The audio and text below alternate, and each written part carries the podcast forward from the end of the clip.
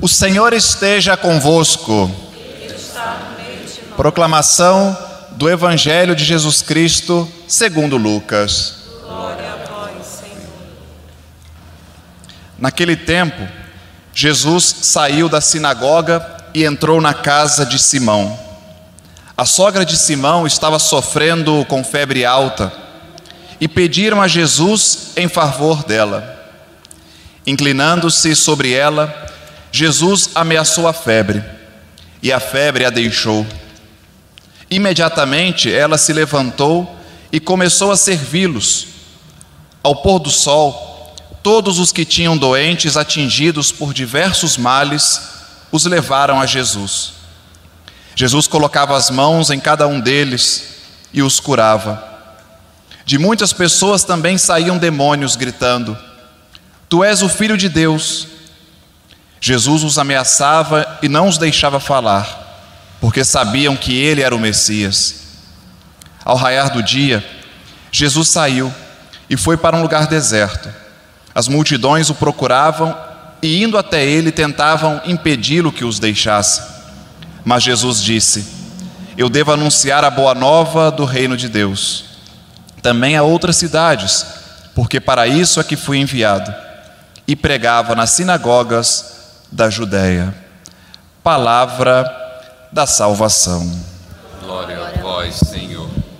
Prezados irmãos e irmãs em Cristo, uma leitura que acabou de ser proclamada, palavra de Deus, ela se refere à comunidade de Colossenses, que recebe esta carta de Paulo, fala das virtudes teologais, fé, esperança e caridade devem ser cultivadas, evidentemente. E são especificadas justamente naquela realidade própria da comunidade, primeiro a fé na pessoa de Jesus, claro, é, é a fé que temos nessa em Jesus, nosso Senhor e Salvador, Filho de Deus, que através da palavra de Cristo nos exorta a acolher a vontade do Pai, ouvido pela ação do Espírito Santo. A caridade é o exercício do amor. A partir do momento que temos fé autêntica, somos motivados nesse caminho de caridade, de fraternidade, amor, cuidado uns para com os outros. E a esperança. A esperança cristã aqui, que está de acordo com a razão, não é uma esperança sem sentido, que tem frutos já visíveis porque nós acreditamos na graça de Deus agindo em nossa história, produzindo frutos de amor fraterno. Nós acreditamos nas promessas do Senhor, que se coroará na eternidade, mas já sentimos o gosto dessa experiência do amor de Deus na nossa vida. Fé que produz a esperança, que se traduz na caridade, que devemos cultivar sempre. Já no Evangelho, nos narra a atividade curativa de Jesus. E com isso, muitas pessoas buscam o Senhor.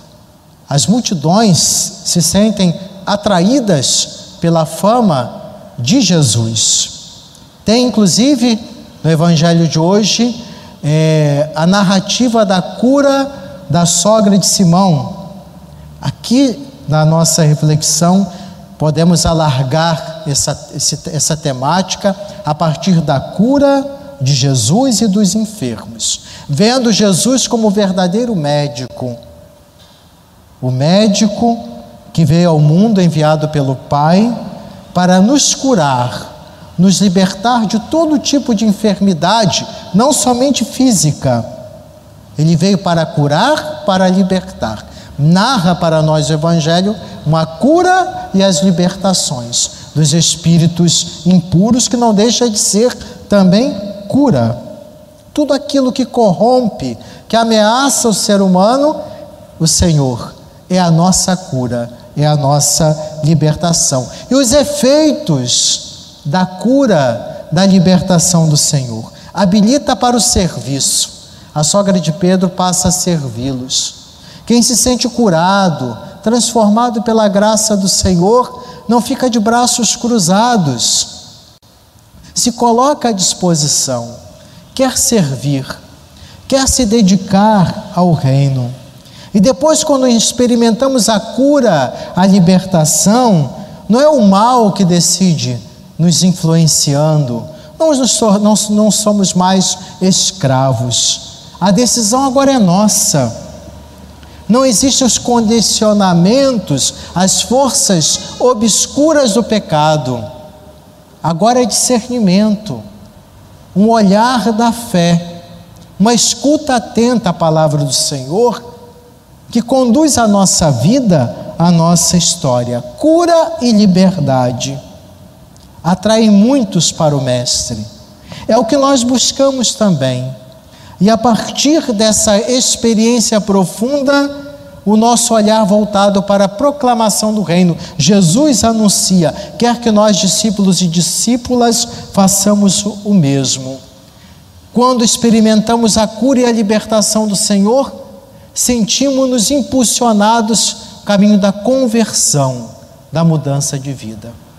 Cura verdadeira e libertação nos desinstala. Não ficamos no mesmo, de uma, não ficamos parados, alimentando coisas do passado, ressentimentos, coisas que nos paralisam. Avançamos, crescemos no amor de Deus. Mas para o Mestre é realmente uma realidade de muita luta. Ele sente a fadiga dessa missão. Não é fácil a humanidade tem uma outra passagem que Jesus diz até quando terei que aguentar essa geração, porque não corresponde. Séculos se passaram, milênios. Como estamos hoje diante do chamado do Senhor? Então Jesus valoriza também a questão do descanso, do repousar no Senhor. Nós precisamos disso.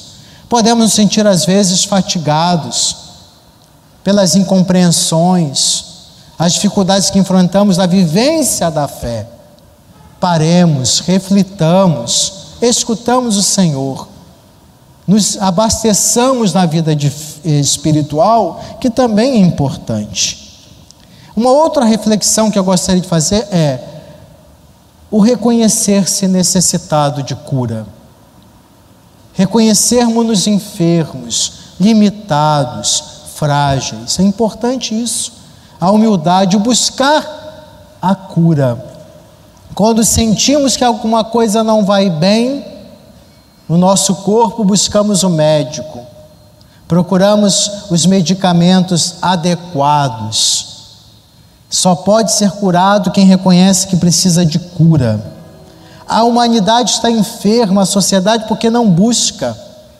Nós mesmos, às vezes, Permitimos com que a doença, a enfermidade da alma, do espírito, psicológica, que afeta fisicamente, cresça, porque a gente não procura, não buscamos os meios necessários para obter a cura, os sacramentos da igreja, sacramento da penitência, a vida de oração, a libertação interior das amarras, de mágoas, de coisas negativas é reconhecer que nossa condição é débil, é fraca, precisamos de socorro, da unção da graça de Deus, o óleo da alegria. No passado, o óleo tinha, os antigos entendiam o óleo como medicinal. Até hoje se usa na igreja, riqueza simbólica, o óleo, a água, o incenso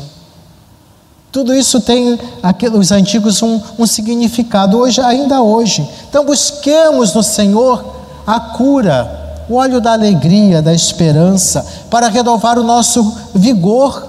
Somos amados por Deus, Ele quer nos curar como médico, o grande médico das almas. Mas se não o buscamos, se somos refratários, não tem como encontrar.